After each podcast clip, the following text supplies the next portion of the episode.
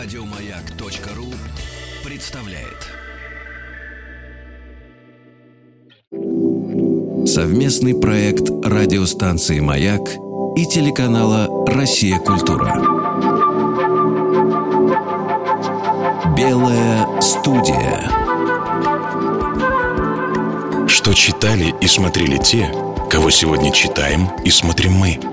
Как эти книги и фильмы помогли им найти себя? И чем они могут помочь измениться нам? Сегодня в «Белой студии» актер с безупречной творческой репутацией. Он одинаково убедителен в кино и театральных работах, любим зрителями и уважаем коллегами. Ученик Олега Павловича Табакова, он начал свою актерскую карьеру на сцене табакерки и сыграл главную роль Маугли в исторически значимом спектакле Константина Райкина «Прощай, Маугли». С тех пор на протяжении 20 лет он появляется на сцене театра-студии Табакова и Московского художественного театра. В списке сыгранных им киноролей значится уже более 90 персонажей, среди которых Тимоха в фильме Дубровский Вячеслава Никифорова, Ангел в Сталинграде Федора Бондарчука, Родионов в картине «Консервы» Егора Кончаловского, Постышев в сериале Сергея Урсулюка «Исаев». За роль Черкасова в фильме «Палач» он удостоен национальной премии «Золотой орел» 2016 года. Сегодня в «Белой студии» народный артист России Андрей Смоляков. Андрей Игоревич, мы начинаем с э, детских воспоминаний, связанных с э, какими-то произведениями, которые именно вот в самом юном возрасте на вас оказали влияние. Мне интересно было узнать, что вы, при том, что вот вы в Подольске жили, да, в э, пожарной охране даже, то есть в здании, где пожарные машины, потому что у вас дедушка был пожарным, и при этом вы два раза в месяц посещали Большой театр. Ну, это мама. Это мама, которая понимала, отдавала себе отчет и хотела, в первую очередь хотела, чтобы мальчик как-то рос и видел что-то еще. Это целиком и полностью благодарность ей. То есть у мамы было такое желание вас вот приобщить к какому-то немножко другому миру, чем тот, в котором вы в детстве ну, существовали. Ну, не будем, как говорится, лукавить. Э, все-таки Подольск в те годы, далекие годы, это все-таки был определенный город. Скажем так, он долго держал лидерство по детской преступности. И понятно, какая была атмосфера в городе помимо каких-то определенных достоинств, которые там, несомненно, были. Конечно, ей хотелось, чтобы, так сказать, э, мальчику, ну, как, как всякий родитель хочет, чтобы доля ребенка была лучше. Чтобы ребенок пошел куда-то ну, дальше, ну, куда-то в дальше. другой какой-то... Да, и чтобы, так сказать, увидел, чтобы кругозор был больше, чтобы, так сказать, как это, заранее оградить от чего-то, помимо всего прочего. Вы написали, вы говорили об этом, что вы писали сочинение об Боттичелли, да? А, тоже для подольского мальчишки, девятиклассника, который частично уже какое-то их количество отправляется в профтехучилище в то время, да? Кто-то, может быть, там в какие-то вступает э, уличные истории, а вот вы писали об Боттичелли. Это тоже такое воздействие? Ну, это не без этого, конечно, и в то же самое время это уже было гораздо позже. И, конечно, мама определенную пытливость моему уму привела. И отсюда это все пошло. А почему именно об Боттичелли? А это, это другой, потому э, мне нравится. Я, честно, очень влюблен в его живопись по причине, так сказать, э, уже потом мне уже нравится и его композиция, и его какие-то э, световые решения, но тогда еще, вот когда я был моложе. Юным. моложе, да. Вот. Мне очень нравится такого свойства женские лица. На самом деле, я вот... Мне как нравятся его такие весна, лица. да? Вот, э, то есть да, такая чистота да. такая. Да, ну, я бы сказал бы такая пастельность лица. Сейчас уже вы, вы наверняка познакомились э, с Боттичелли в оригинале, да? Каково было для мальчика, который в девятом классе написал сочинение, каково была первая встреча с э, истинным, с оригиналом Боттичелли, с тем художником, о котором вы еще мальчишкой писали? Вам про первую встречу рассказать? Могу. Флоренция, палаццо Уфици. Я прекрасно знаю, отдаю себе отчет, что там Боттичелли – Посещали мы на тот момент палац Уфицы с Александром Боровским, замечательным нашим театральным художником. художником. А, а это, сколько вам было лет, простите? А, это был 98-й, по-моему, год. Мне уже было 30 лет где-то. Я был лохмат, длинноволос, на мне была кожаная куртка, как сейчас помню, и джинсы. А, рядом был Саша. Мы шли. И, так сказать, и дальше уже таким вот речным потоком а, шли товарищи японцы. А, и вот э, череда комнат, палац Уфицы, оно так устроено. Да. Вот, галерея. И, да, галерея такая. И я вхожу и натыкаюсь на весну, потому что входишь, и она сразу перед тобой, а слева уже рождение Венеры. И я вот неожиданности от столь резкого, так сказать, напарывания на эту картину, я остолбенел, потом у меня потекли слезы, потому что, ну, трудно себе представить, что ты... Э, ну, для этого надо было родиться в Советском Союзе, для этого надо было в нем жить и многое понимать. Представить себе, что я когда-нибудь увижу это воочию, я не мог. И у меня потекли слезы. И Саша это заметила, говорит, ты чего? Я говорю, да ничего. И в это время, значит, дальше мне уже Саша рассказал, говорит, была очень смешная мизансцена. Тут вот Боттичелли э, и стоит э, японцы, которые, естественно, ниже меня ростом намного, стоит вот этот вот длинноволосый и, и человек э, с, с лицом сделанным топором плачет, и они все стали фотографировать меня почему-то, а не картины Боттичелли. Вот так вот это вот было. Вам как кажется, эта мама в вас разбудила что-то, что от природы в вас жило? Знаете, вот то, что в нас есть, и что, условно говоря, культура может только пробудить к жизни? Или же в силу того, что она вам открывала этот мир, вот вы... Я думаю, что мама своей жизнью, своим отношением ко мне, как мы воспитываем детей, как мне кажется, правильно их воспитывать. Их не надо воспитывать, так сказать, нельзя, нельзя и красными флажками, да. Их надо воспитывать жизнью своей, своим примером. Вот тогда, так сказать, не быть назидательными. Тогда, мне кажется, если что-то такое настоящее происходит в твоей жизни, то и у них далее пойдет что-то такое живое. А вы Майю Михайловну уже видели в Большом театре, насколько я понимаю, Видел. да? Потому что я, к сожалению, я видела Майю Михайловну уже в очень взрослом возрасте. Она танцевала на своем я юбилее. Потом, я, но... я потом с ней даже познакомился уже спустя тоже энное количество десятков лет э, на юбилее Олега Николаевича Ефремова. А каково было вот впечатление человека, который видел ее действительно в рассвете? А ну это сумасшествие, потому что по-другому не скажешь. Ну как, слабо себе отдаешь отчет, да? Тем более все-таки как куртуазно-буржуазное искусство балет. И оно немножечко в юном возрасте сложно для понимания. Но когда это был Минкус Дон Кихот, но когда это вот Китри. этот... Э, а? Китри. Да, да но когда это было вот это вот сумасшествие какое-то, я имею в виду, вот даже это не, не ПДД, а вот этот акт в таверне, по-моему. Угу. Вот. И это сбивает. Э, сбивает мозги и, и что-то такое неподотчетное в тебе э, рождает. Потому что это живое, это настоящее, это талантливое, это искрящееся. Поэтому это, это так и воздействует. А как это сочеталось все? Вот я просто пытаюсь себе представить вас вот в том возрасте, да? То есть вы жили в Подольске, в пожарной части. Понятно, что у вас были друзья, наверное, ну какие-то дружки, вот э, такие просто ребята. Вряд ли вас окружали студенты хореографического училища. И в то же время э, вы так чувствуете Майя Плесецкая, Боттичелли. Вот как это одно с другим сочеталось у вас? Ну, как опять-таки, тут я ничего не могу сказать. Это надо к маме отправлять. Это все она. А потом как сочеталось, ну, ну, может быть, ну, мне это интересно было. Мне это интересно. Не по причине там чего-то такого, а просто интересно. Этот мир вас как-то вот влек? Я так скажу. А, прикоснувшись к нему, мне стало с ним интересно. Я бы вот так сказал. Я не знаю почему, что это такое, но бывает же так в детях, э, да, вот их тянут за руки там да. в театр или еще куда-то там на, на выставки. И, и потом для них это просто у них идиосинкразия на это. И они, так сказать, как вот в мультфильмах Том и Джерри упираются, лишь бы не туда. То ли стечение обстоятельств, то ли не знаю что. У меня вот не возникло этого отторжения. Какое-то еще ощущение, что у вас вот, вот я сейчас с вами говорю, вы же такой, вы очень много играете таких настоящих, очень крепких, серьезных, сильных мужчин.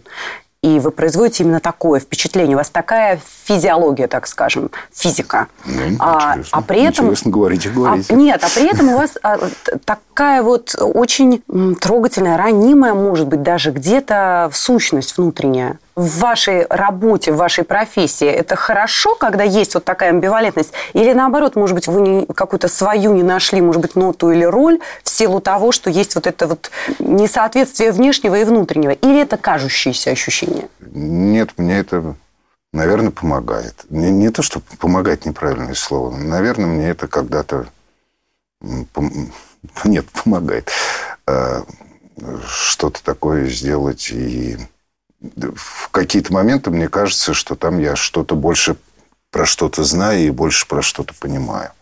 И когда там, скажем так, в условно, наверное, жесткий характер я пытаюсь привнести свое какое-то понимание и знание жизни, то какие-то вещи, мне кажется, удается сделать э, объемнее и интересней. А какие-то герои, которые, ну вот, например, вы признавались, что вы всегда хотели сыграть Раскольникова. Да.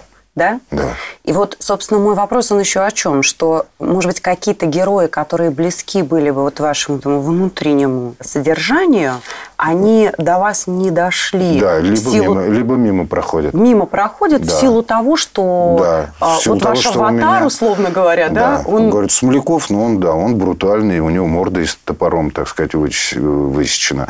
Да, и я понимаю, почему так говорят. Э, Да, так или иначе, э, не надо забывать, что искусство театра, кино, оно, помимо всего прочего, еще и визуальное, и поверить в ранимость и тонкость души э, человека с вашей... такого человека. А, Наверное, сложно. Ну, вот, вот э, это вот вы говорите, что мимо меня проходит. А вот однажды, э, от чего я, так сказать, отрекался, э, уходил в сторону, но волею судьбы и обстоятельств был вынужден играть. Это роль актера в спектакле в пи- «На дне» по пьесе Горького. А Вот уж это уж тут я никак не мог себе представить, что это вообще хоть каким-то, так сказать, э, боком может касаться меня.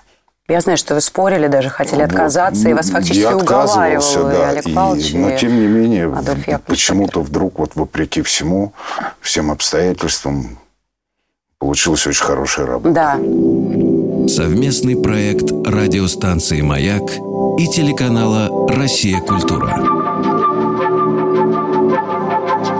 Белая студия.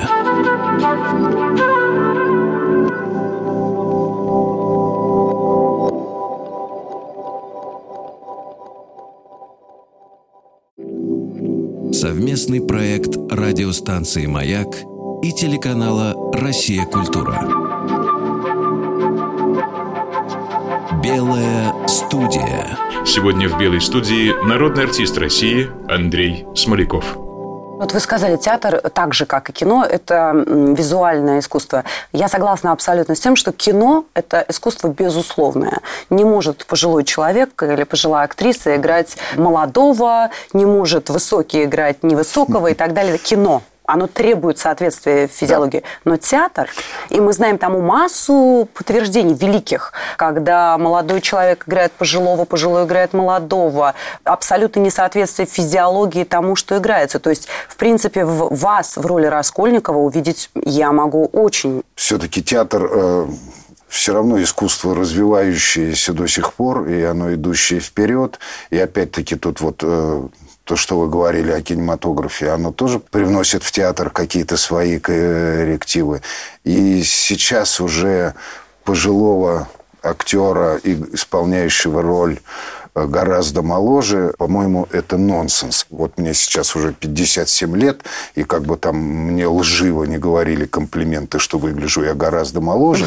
Моложе вы А, выглядите. Я себе отдаю отчет, что вот я сейчас играю в Амхате Лопахина в «Вишневом саде», и партнершей моей является прекраснейшая Рената Литвинова.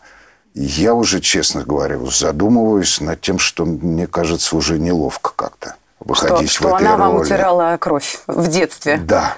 Вот. И тут вот у меня уже какие-то сомнения закрадываются. Ну, посмотрим, как это будет дальше. Просто есть такие примеры, как, допустим, вот э, великая Марина Ньюлова в роли э, Башмачкина, допустим.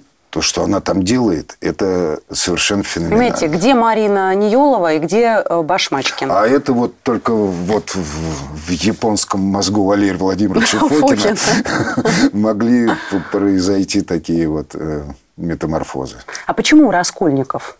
Это вопрос быть или не быть? Ой, вот видите, я даже сказала быть или не быть, потому что, в общем, можно сказать, что вот этот тварь я дрожащая или право имею, он близок к Гамлетовскому быть или не быть. Это вам близкий вопрос? Ну, ну как это? Или Достоевщина больше? То, что, что, что почему именно Раскольников? Ну, все как-то хочется пощупать, потрогать, так сказать, примерить.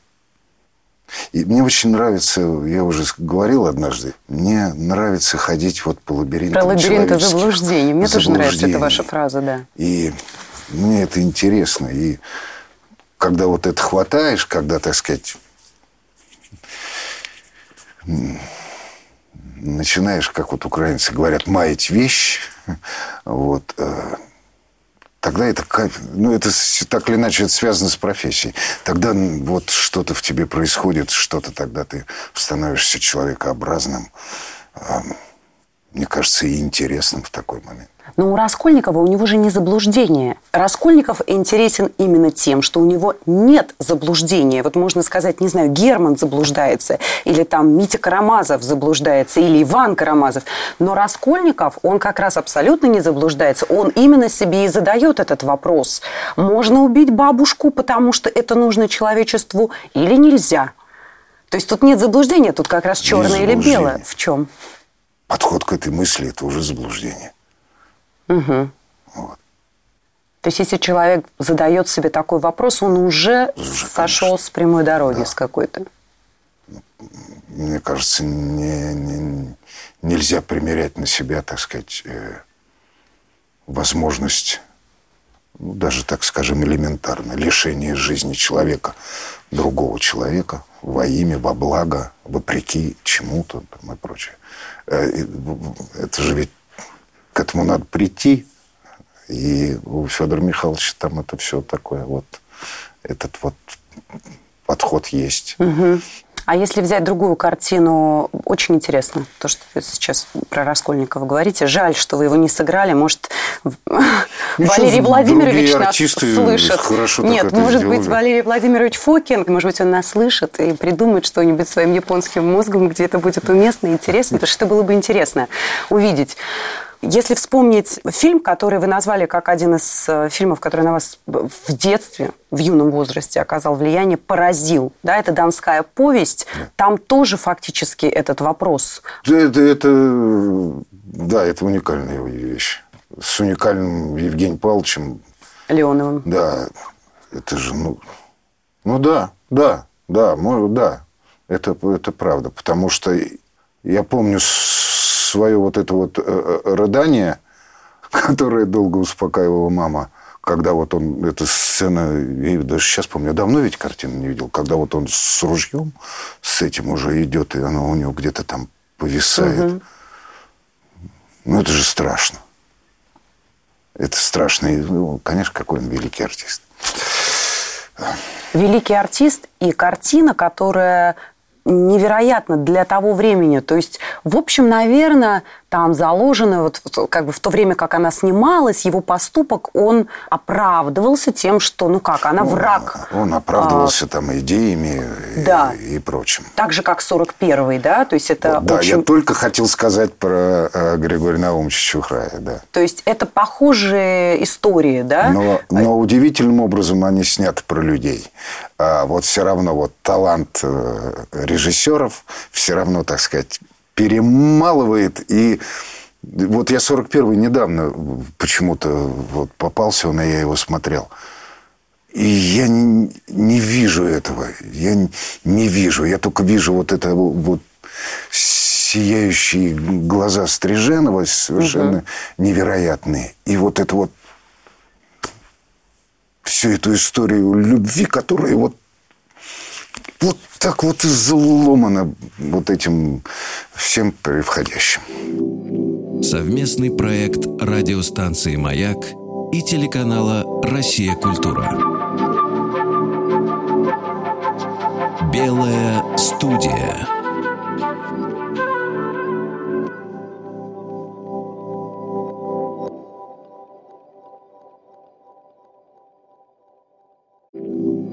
Совместный проект радиостанции «Маяк» и телеканала «Россия. Культура». Белая студия. Сегодня в «Белой студии» народный артист России Андрей Смоляков. И это такой шокирующий конец. Вот для нас тогда, может быть, это казалось хоть сколько-то оправданным, что можно убить мать только Ну, что нет, рожденного ну, если- ребенка в силу того, что она предала до этого а, твоих товарищей Да, по борьбе. да, да. Но сейчас вот так вот это совершенно шекспировский, я не знаю, гомеровский уровень трагедии, когда ты видишь, э, как он ее Ну, убивает. это, ну, это вот нам, это, мне кажется, гораздо понятнее, потому что я вспоминаю, как, как могли в детстве там, или в юности там, унизить тебя за какой-то проступок. Ты должен на пионерском или на комсомольском собрании извиняться перед всей школой. У вас были такие моменты? Были, да. И это, я скажу вам, они мне большой радости не доставили. Это момент э, унизительный. А для кого-то, для людей, так сказать, вот меня э, ведущих на это извинение, на это покаяние, так сказать, это было праведно. И у меня даже и тогда, и сейчас, и если я вот вдруг сейчас вспомнил, э, ни тогда, ни сейчас у меня нет осуждения в их адрес, потому что ну, вот такая была философия существования. Там же даже в Донской повести один из э, таких текстов, которые идут как титрами, да? Да. Есть такие слова, что их вина перед советской властью была столь велика, что они не могли рассчитывать на прощение. То есть вот это даже слово «прощение», оно там звучит. Да. И, собственно, весь этот фильм, он в какой-то степени, так же, как и вообще это шолоховская тема, да, тема прощения Ну а, да, самого да. своего ближнего, который оказался а, по другую сторону баррикад. Это и тема Тихого Дона Да, тоже. естественно. Есть ли вещи, которые нельзя простить? Есть. Есть, конечно. То есть это, а это с чем связано? Вот вы говорите, что у вас, например, не вызывают осуждений, там вы простили Да, явно нет. тех людей, которые вели вас. Да, эти нет. Можно было простить Дарью, которая совершила этот поступок? Вы бы простили э, ваших Я тов- бы. да, если Я бы бы. ваши товарищи погибли, да, Я бы, да, простили бы? да. Ну, я, я плохо воспитан. Наоборот. за все то, что было промеж нас, за товарищев, что загубило. На распыл пойдешь.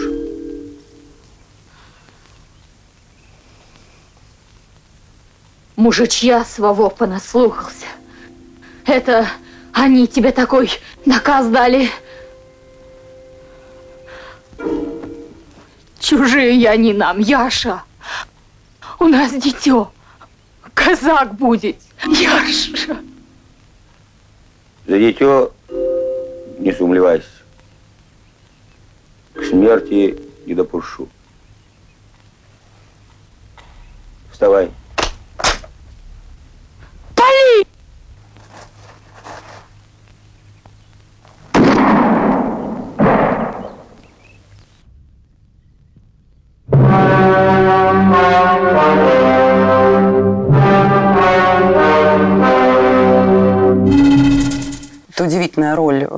Евгения Павловича Леонова. Ну, это абсолютно человеческая история. по- Поэтому, как говорится, там можно любую базу подводить, все что угодно.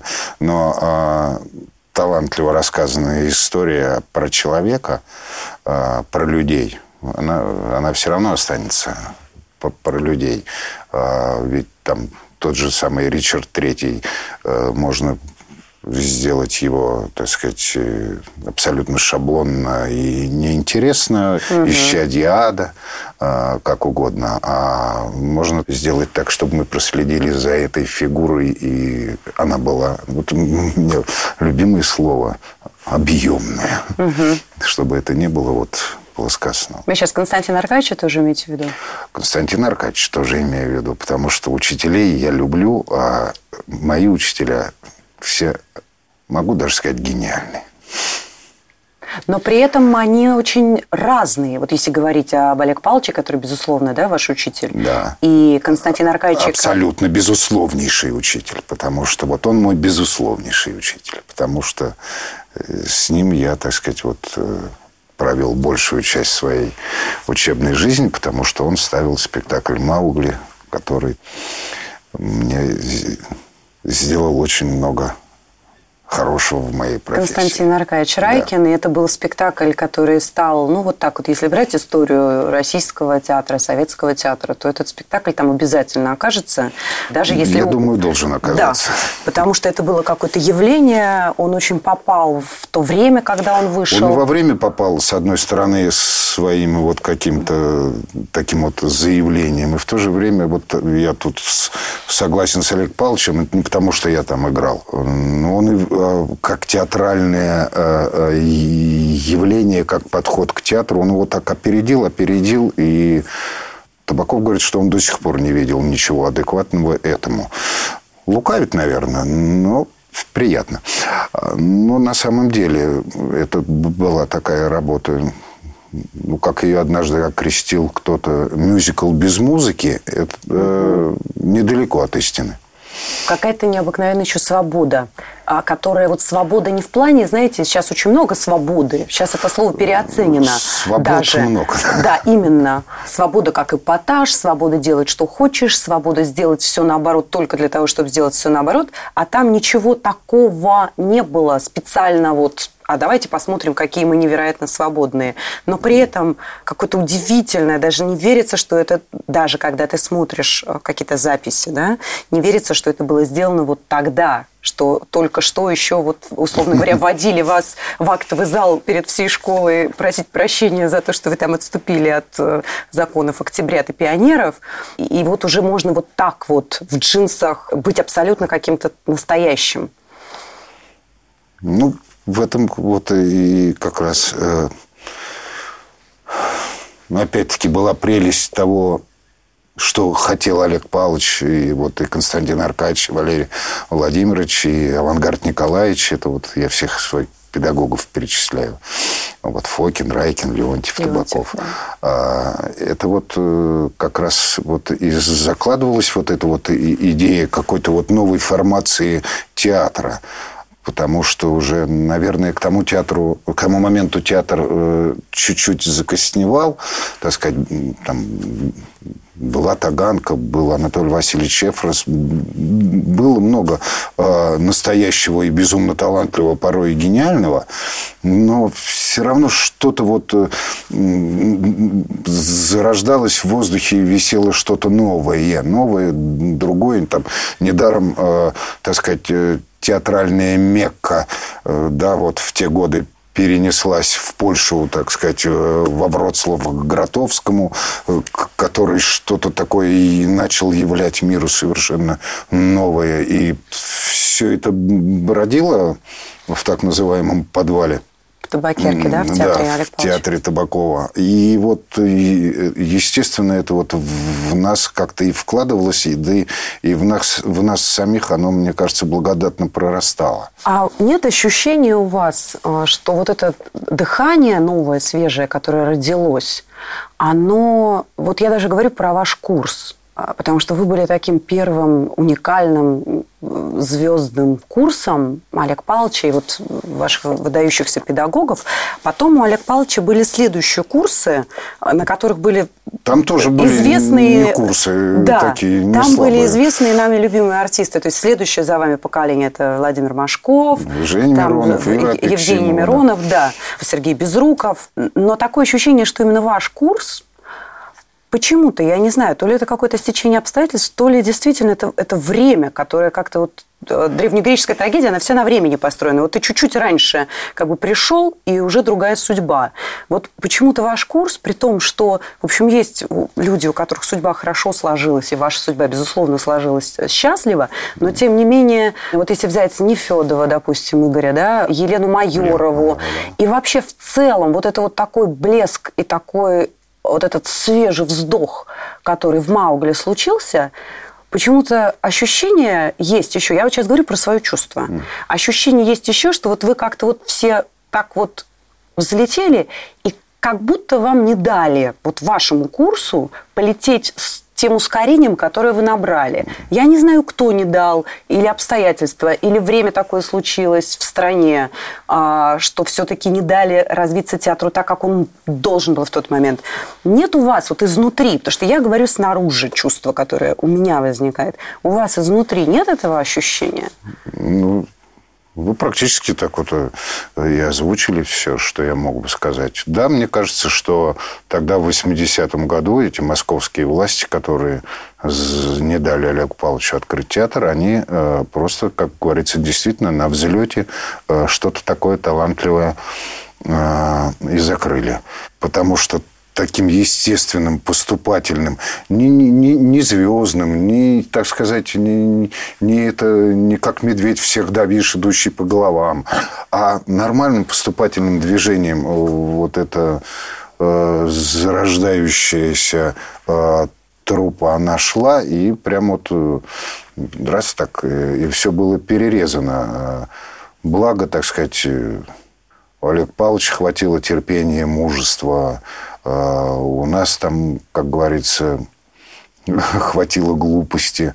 А, Все равно мы там собирались и, и прочее. Но по большому счету все равно, конечно, уже потом что-то было не так. Конечно, не так. А это может быть одно из самых горьких разочарований э, в жизни. Совместный проект радиостанции «Маяк» и телеканала «Россия. Культура». Белая студия.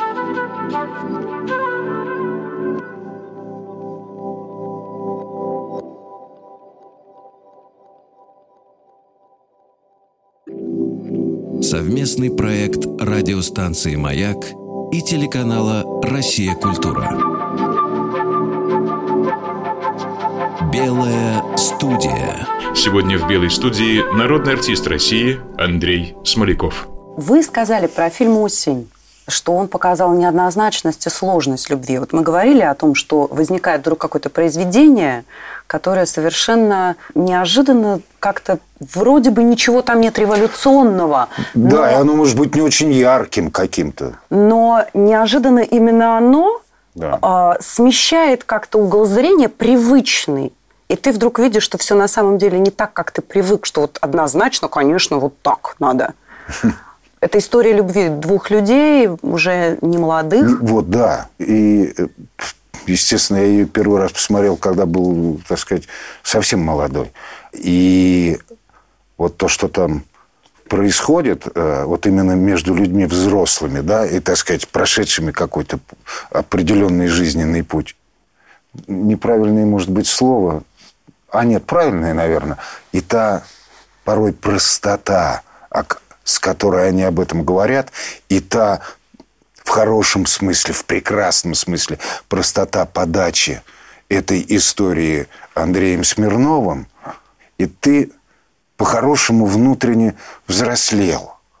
Вот я помню, я посмотрел эту картину, и я, вот у меня ощущение было, что я повзрослел. А, или вот помудрел, наверное. Ну, во-первых, эта история, а, почему еще неоднозначная? Потому что это люди, которые... Это не Ромео и Джульетта. Ну, вот я, вот я наверное, и говорю там то, что меня 15... дистанцировало вот от романтики какой-то, так да, сказать, потому что... от этого флера вот этого. Когда ты влюбляешься в 15 лет, ну, допустим, родители против, но все равно вы вместе против всего мира, и это однозначно, это очень как бы чистое, внятное, ясное чувство.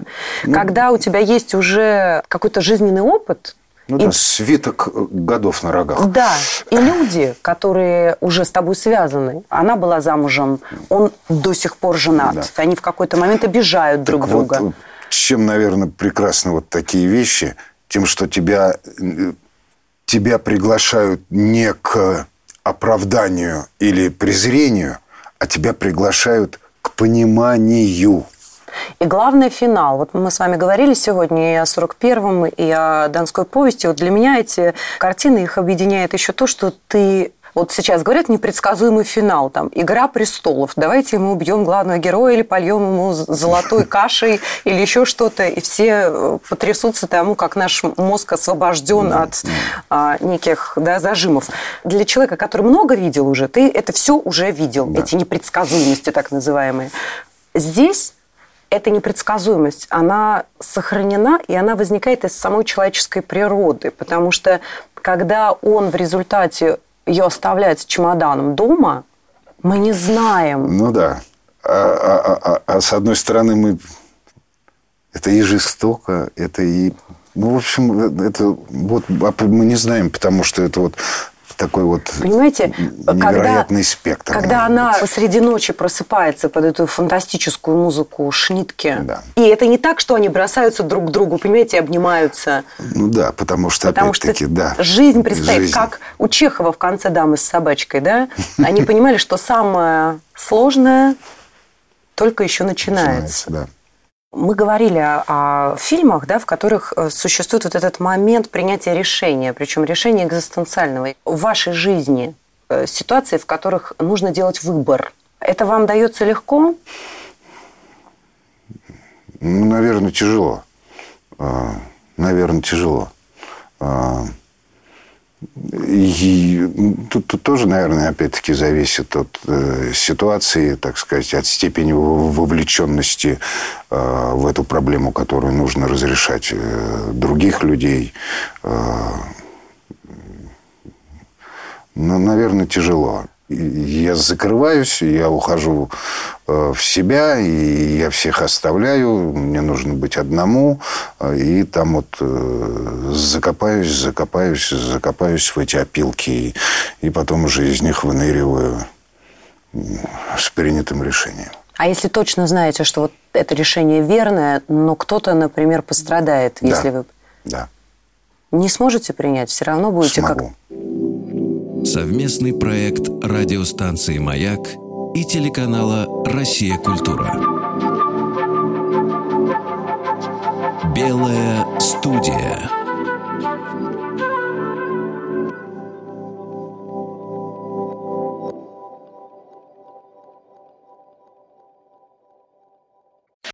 Еще больше подкастов на радиомаяк.ру.